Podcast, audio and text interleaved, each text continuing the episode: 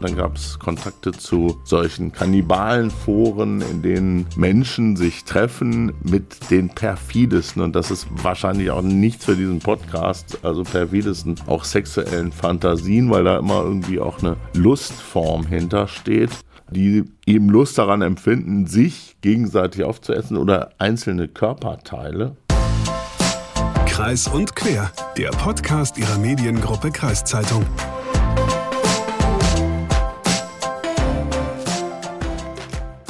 Hagen, ich muss dir echt sagen, als ich die O-Töne gehört habe, die du diesmal aus Hameln mitgebracht hast, habe ich echt gedacht, können wir das wirklich im Podcast bringen? Ja, das geht mir genauso. Also ich habe auch echt an einigen Stellen gedacht, dass das jetzt gerade echt zu explizit wird. Aber man muss ja auch sagen, der Gerichtsprozess um den Kannibalen vom Klimlitztal, um den es hier heute geht, der war ja öffentlich und mhm. darüber wurde auch bundesweit öffentlich in den Medien berichtet. Also ein richtiger Tabubruch ist das eigentlich nicht. Ja, das stimmt auch. Aber bevor wir jetzt hier in diese Folge einsteigen, einsteigen. Deswegen vielleicht auch gerade nochmal der Hinweis, das Thema in dieser Folge ist heute echt nicht ohne. Wir hatten ja schon zwei krasse andere Fälle in diesem True Crime Spezial, über die wir hier mit dem Rechtsanwalt und Strafverteidiger Roman von Alvensleben gesprochen haben.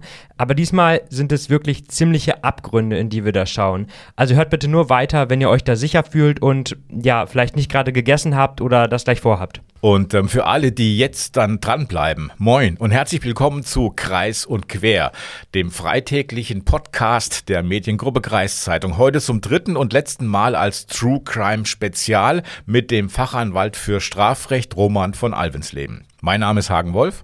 Ja, und meine Wenigkeit Lukas Spar ist auch wieder mit dabei. Und ich würde sagen, starten wir doch direkt mal durch. Du warst wieder in Hameln zum Interview verabredet. Ja, ich habe mit Roman über einen Fall aus dem Jahr 2013 gesprochen, der unter dem Titel Der Kannibale vom Glimlitztal bundesweit durch die Presse lief. Das Opfer war damals ein 59-jähriger Unternehmer und Kommunalpolitiker aus Hannover und der Täter, der war oder ist ein 57-jähriger LKA-Beamter aus Dresden. Roman war damals als Anwalt der Nebenklage mit dabei und ja, er musste selbst erstmal tief durchatmen, als er sich intensiver mit dem Fall beschäftigt hat, wie wir gleich hören werden. Ja, okay, dann würde ich sagen, lass uns doch direkt mal reinhören. Was genau ist, ist damals passiert?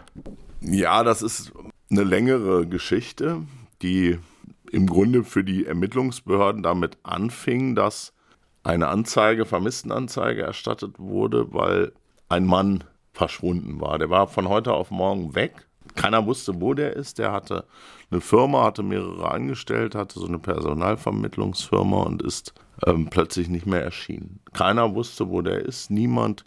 Die Tochter, die geschiedene äh, Ehefrau oder getrennt lebende Ehefrau, äh, die Sekretärin, keiner wusste irgendwas. Das wurde dann angezeigt. Dann hat man irgendwie versucht herauszufinden, wo dieser Mann abgeblieben ist und hat dann über ein Gespräch mit seiner Sekretärin herausgefunden, dass er wohl immer komische Fantasien geäußert hat, wenn er was getrunken hatte. Nämlich, dass er irgendwann weg sein werde, keiner wüsste, wo er sei und er habe oder er verspüre das Bedürfnis, er habe den inneren Drang, von jemandem aufgegessen zu werden. Und diese scheinbar ja verrückte Geschichte, die die Sekretärin dann irgendwie erinnerte, berichtete sie den Polizeibeamten und dann war das der Ansatz für Ermittlungen. Äh, wo ist der geblieben? Was ist da passiert? Dann hat man die Computer durchgeschaut, hat im Grunde recherchiert, ob es da irgendwelche Kontakte gab und dann gab es Kontakte zu solchen Kannibalenforen, in denen Menschen sich treffen mit den perfidesten, und das ist wahrscheinlich auch nichts für diesen Podcast, also perfidesten, auch sexuellen Fantasien, weil da immer irgendwie auch eine Lustform hintersteht, äh, die eben Lust daran empfinden, sich gegenseitig aufzuessen oder einzelne Körperteile. Äh, hier war es ja so, dass der Angeklagte, was man dann rechtsmedizinisch untersucht hat und jetzt verurteilte, sich seinen eigenen Hoden rausoperiert hatte, um den zu verspeisen. Also man kann sich eigentlich das gar nicht so richtig vorstellen, aber es war in der Tat so und dieser Ermittlungsansatz führte dann irgendwann ins Glimnitztal. Das kann ich ja gleich noch mal ein bisschen ausführen, wie das dann weiterging und dort hat man dann schlussendlich Leichenteile auf einem Grundstück gefunden.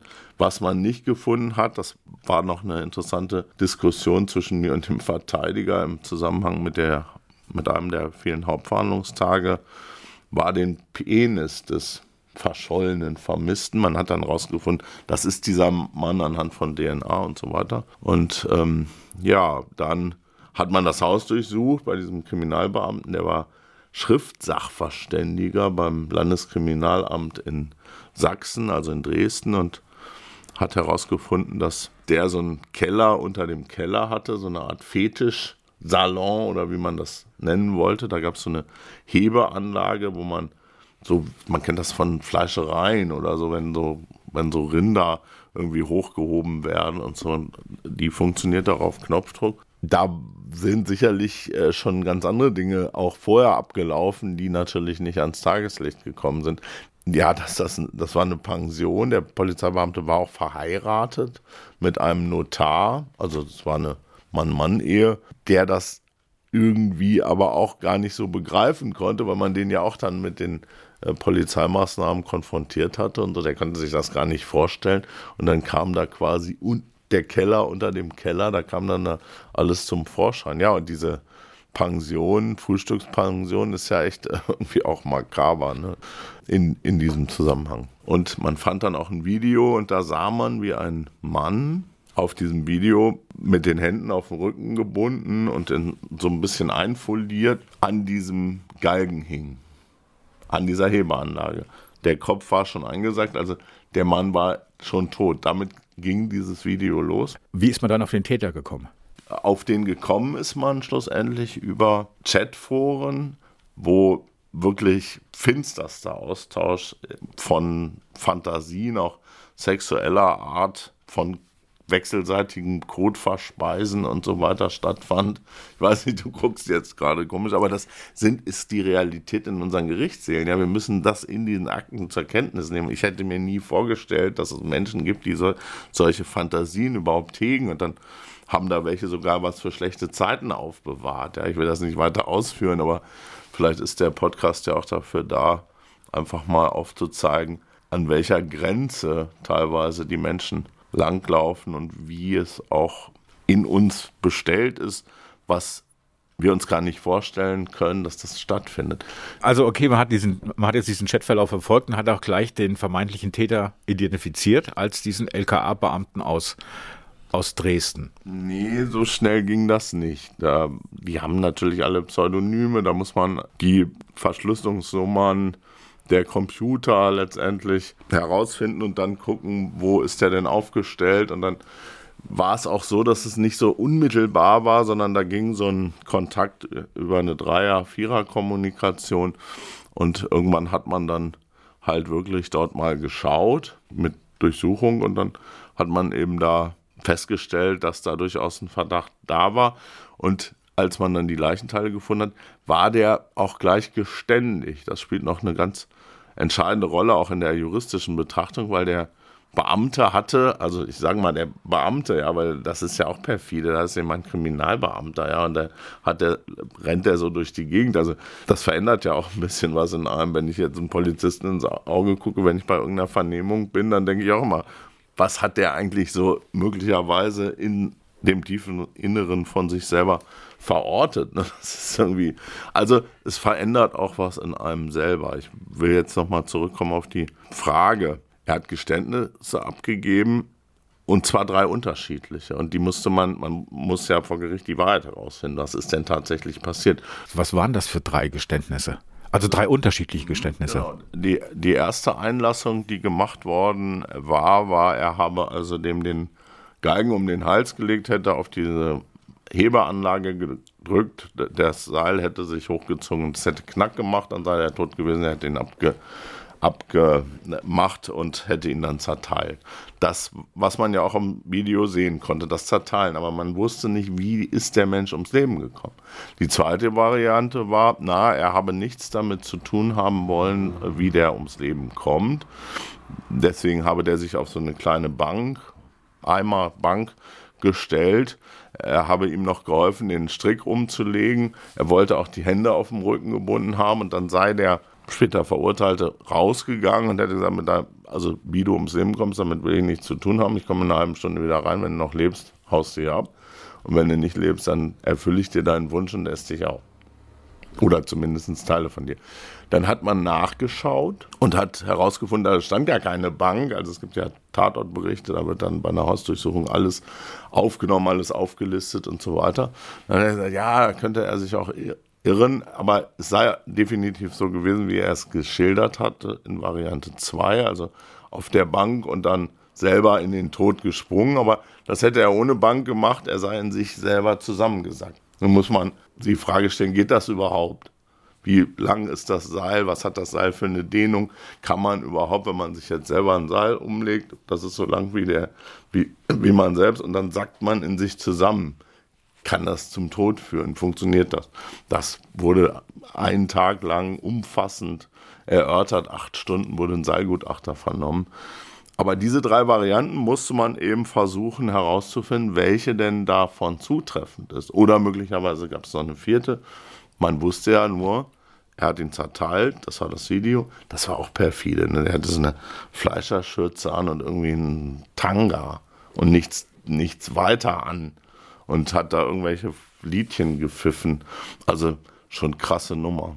Ein 55-minütiges Video, was den Zerteilvorgang der Leiche zeigt, aber nicht, wie der Mann ums Leben gekommen ist. Ich sag, frag dich jetzt mal ganz persönlich. Ähm, du kriegst ja als Strafverteidiger oder als Fachanwalt für Strafrecht sehr viele Akteneinsichten. Und dann sieht man auch so ein Video. Und ähm, was macht das mit einem, wenn man sowas sieht, wie ein Mensch zerteilt wird? Ja, da muss man erstmal nach Luft ringen und überhaupt eine Antwort finden. Also die ganze Akte hat mit mir viel gemacht. Dieses Video ist auch schon sehr krass, wobei ich immer sagen muss, ich finde es viel schlimmer, Dinge zu sehen, die man nicht sieht. Kinder von Elbringsen, diese missbrauchten Kinder, da sieht man ja keine Videos. Man sieht auch nicht, was da passiert ist. Man hat nur die Beschreibungen und dann das Bild, das einem sich bietet von so einem zerlumpten Wohnwagen und alles ist so unordentlich und dann wird da beschrieben, was da mit den kleinen Kindern gemacht wird. Das finde ich noch viel schlimmer, als jetzt so ein Video zu sehen. Das kann man sich auch in jedem zweitklassigen Horrorfilm theoretisch angucken. Das ist natürlich noch extremer. Also wer wirklich ein schwaches Gemüt hat und bestimmte Dinge mit seinem Gewissen oder Moralvorstellungen nicht vereinbaren kann, der sollte wirklich kein Strafverteidiger werden oder sollte sich dem Strafrecht fernhalten, weil das gehört natürlich dazu. Das muss man auch vorher mit sich ausmachen, dass solche Fälle kommen können. Aber es ist, um die Frage abschließend zu beantworten, es macht was mit einem und man muss Meidemechanismen entwickeln oder Strategien entwickeln, dass man es nicht so sehr an sich heran ist. Du hast gesagt, er hatte drei Versionen des Tötens angegeben. Vor Gericht muss er doch eine vertreten haben dann. Naja, vor Gericht hat er dann schlussendlich gar nichts mehr gesagt. Jetzt hatten wir drei unterschiedliche Versionen, um das abzudenken. Ist ja bedeutsam. In der Variante 1 Tötung auf Verlangen, möglicherweise Mord, das muss man mal sich die Frage stellen. Also der sagt, bitte bring mich um. Wir haben ja beim Leben keine disponiblen Rechte. Also wir können nicht sagen, töte mich. Ne? Das ist hier Sterbehilfe und so weiter, dieses Thema. Aber trotzdem berücksichtigt man das natürlich. Der will getötet werden. Wie verurteilt man dann den, der es macht? Im zweiten, ich habe gar nichts gemacht. Ich habe eigentlich nur jemanden zerteilt. Das heißt dann beschimpfenden Unfug verüben, so steht es im redaktionellen Teil des Gesetzes, also wir kennen das unter Leichenschändung, beschimpfender Unfug. Das ist natürlich vom Strafrahmen ganz anders verordnet.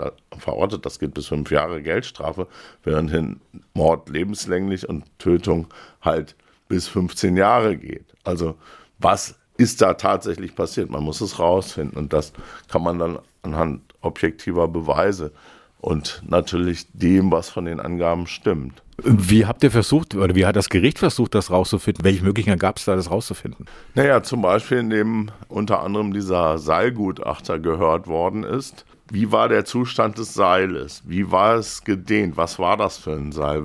In welcher Handelseinheit wird es verkauft? Da gibt es wirklich, das war ganz, das war wirklich hochinteressant.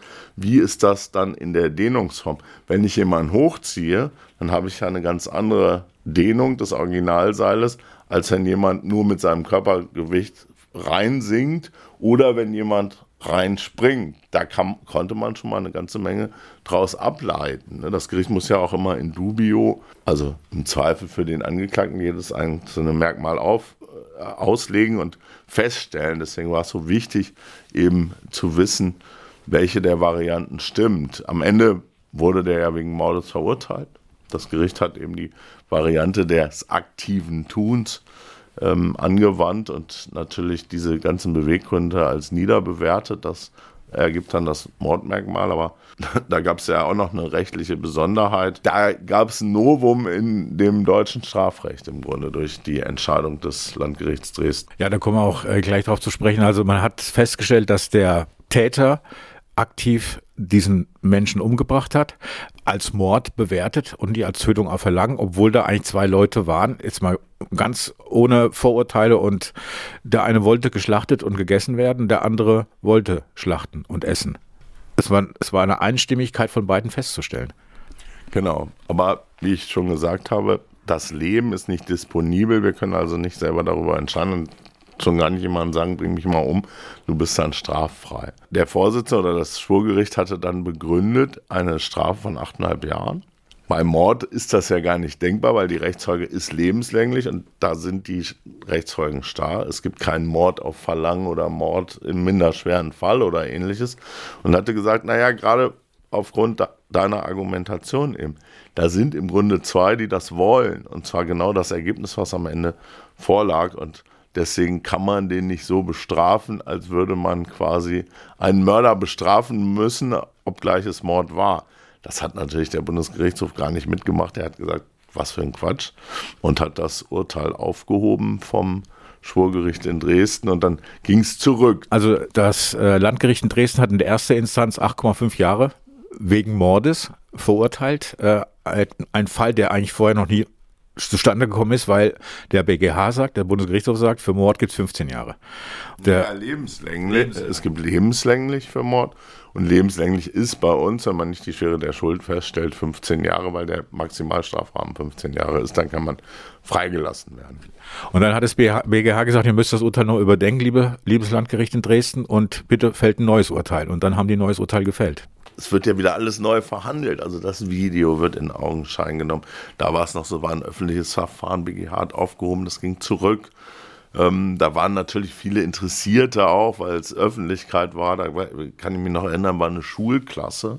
Ich meine Realschule, irgendwas, jedenfalls waren jüngere Menschen und dann kam der Tagesordnungspunkt im Rahmen der Beweisaufnahme in Augenscheinnahme des Videos und dann war relativ schnell der Saal leer. Es ist eine öffentliche Verhandlung, das müssen alle sich an, anschauen, die Prozessbeteiligten für die Kinder war es nicht erträglich und für die Lehrer auch nicht.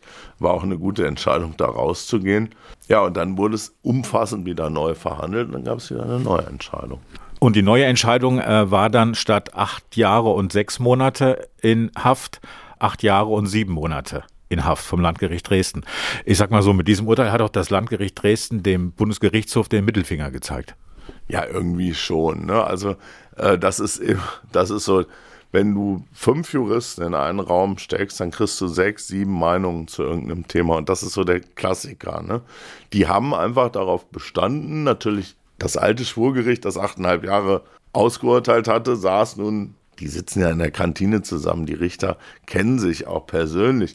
Und dann haben die gesagt, nee, wir finden das aber richtig. Ne? Der, da da gab es ein Verlangen, wie du das vorhin auch gesagt hast. Da wollten eigentlich, der eine wollte geschlachtet werden, der andere wollte schlachten, der wollte gegessen werden, der wollte seinen Tod, weil nur so geht das und so weiter. Und die haben das dann wieder so gemacht. Also haben im Grunde dem Bundesgerichtshof gesagt, was ihr da erzählt, interessiert uns nicht. Wir machen hier unser sächsisches Landrecht, wenn ich das mal übertrieben sagen darf, und haben das dann wieder so ausgeurteilt.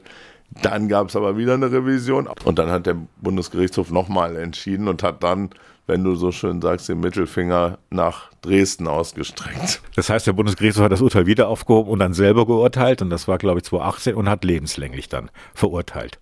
Und das ist jetzt auch rechtsgültig, das Urteil. Genau, der Bundesgerichtshof hat natürlich auch die Möglichkeit, bei einstimmigen Entscheidungen durchzuentscheiden. Und die haben gesagt, das lassen wir uns nicht mehr gefallen. Nochmal hier so ein Fahrstuhlverfahren hin und her, das machen wir nicht. Wir, wir urteilen das jetzt selber durch und aus und die haben dann auf lebenslänglich entschieden.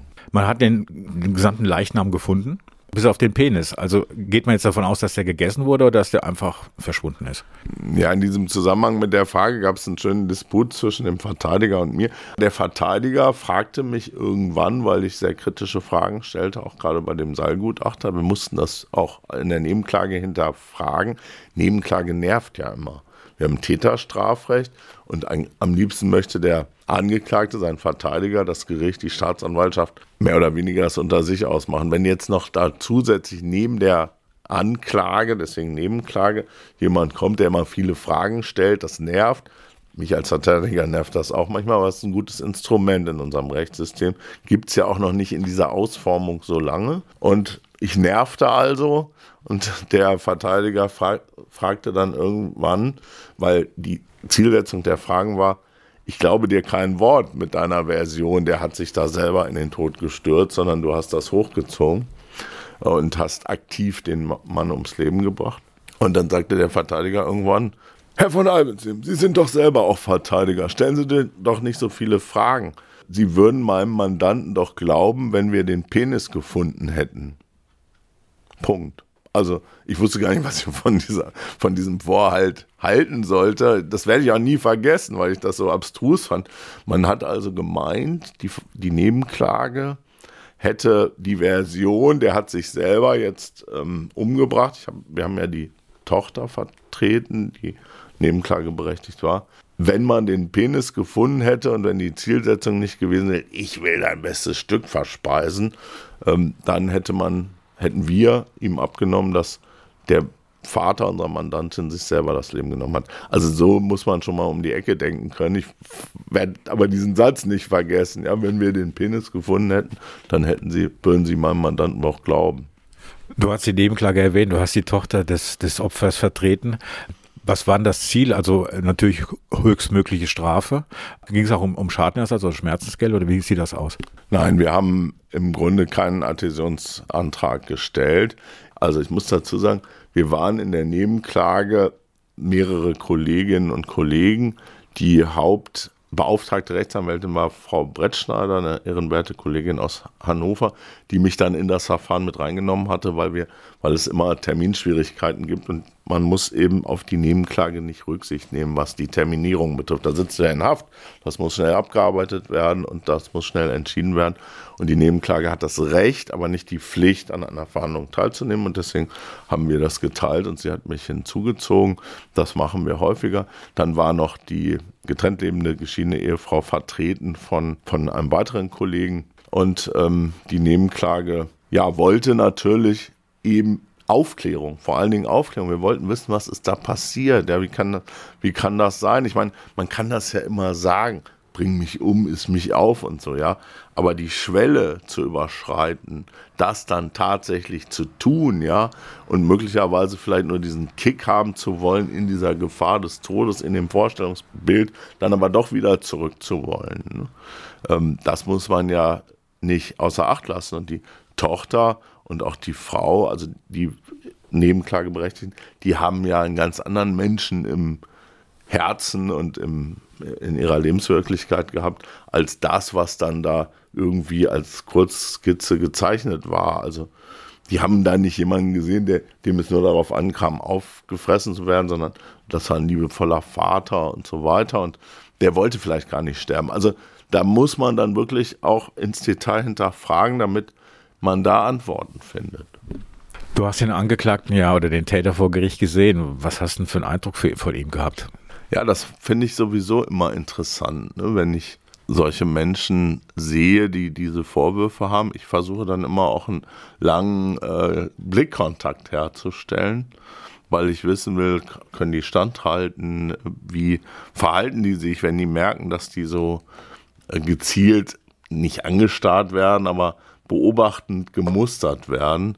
Und der war, der guckte mal weg, der konnte, der konnte das nicht ertragen, dass man ihn so angeguckt hat.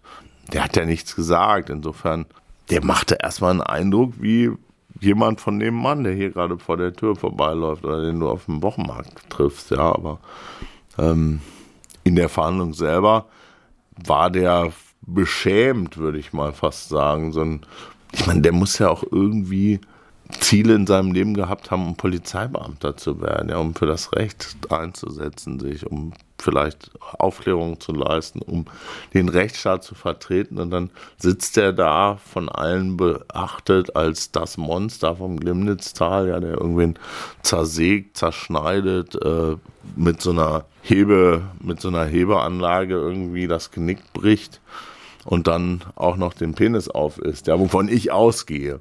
Und sich selber einen Hoden rausoperiert hat kurz vorher, weil er vielleicht mal wissen wollte, wie es schmeckt oder so. Also was soll man da für einen Eindruck von so einem Menschen haben? Aber ich finde es interessant, dann als äh, Anwalt, auch gerade bei der Nebenklage, dann da wirklich Blickkontakt zu nehmen und zu wissen, kann der den Blick halten, wie guckt der weg und so, das können wir ja, wir gucken uns jetzt auch gerade in die Augen, ne? Aber und dann hat er mal sofort beschämt weggeguckt. Der merkte das aber und wenn er wieder hochgeguckt hat, war mein Blick immer noch da. Also irgendwie habe ich ihn auch damit ein bisschen ärgern wollen. Ja, echt Wahnsinn, ey. Was, was gibt's für Menschen? Aber ich muss sagen, deine Frage am Ende war nochmal gut. Wie sieht ein Mensch aus, der solche Taten verübt? Ja, und die Antwort ist dann ganz einfach. Er sieht aus wie jeder andere. Hm, das stimmt. Aber jetzt sag mal, was hast du denn gedacht, als du Roman jetzt so zugehört hast? Ich meine, man hört und sieht ja solche Sachen auch schon mal in Filmen oder so. Ja, also man kann das natürlich in Filmen angucken, aber das sind Filme. Und das Krasse hier ist, das ist die Wirklichkeit. Also sogar ein Kriminalbeamter.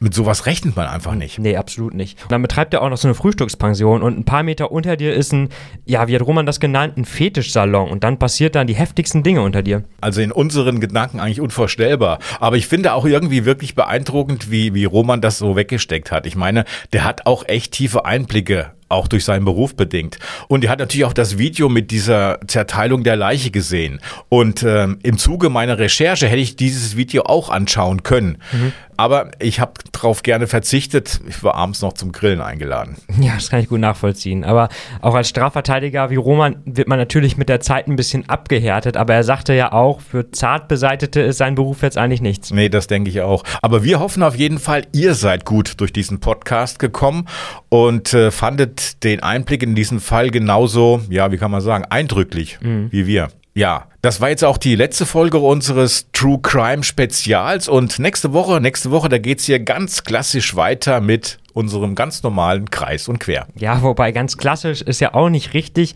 Nach mir im vergangenen Monat bist du jetzt ab Montag mal im Urlaub. Das heißt, die kommenden Folgen muss ich dann wohl alleine meistern. Ja, tut mir leid, aber ich freue mich auf meinen Urlaub, wenn ich ganz ehrlich bin. Also nächste Woche Kreis und Quer ohne mich, zumindest bei der Moderation. Aber dafür bin ich ja weiterhin bei Aktiv im Archiv und bei Wolf und Bergmann zu hören. Ja, das stimmt natürlich. Und wenn ihr noch Fragen zu dieser Folge habt oder auch nur allgemein was loswerden wollt, schreibt uns gerne eine E-Mail an podcast.kreiszeitung.de oder hinterlasst uns uns einen Kommentar auf Facebook, Instagram oder YouTube. Ja, wir sagen Tschüss für heute.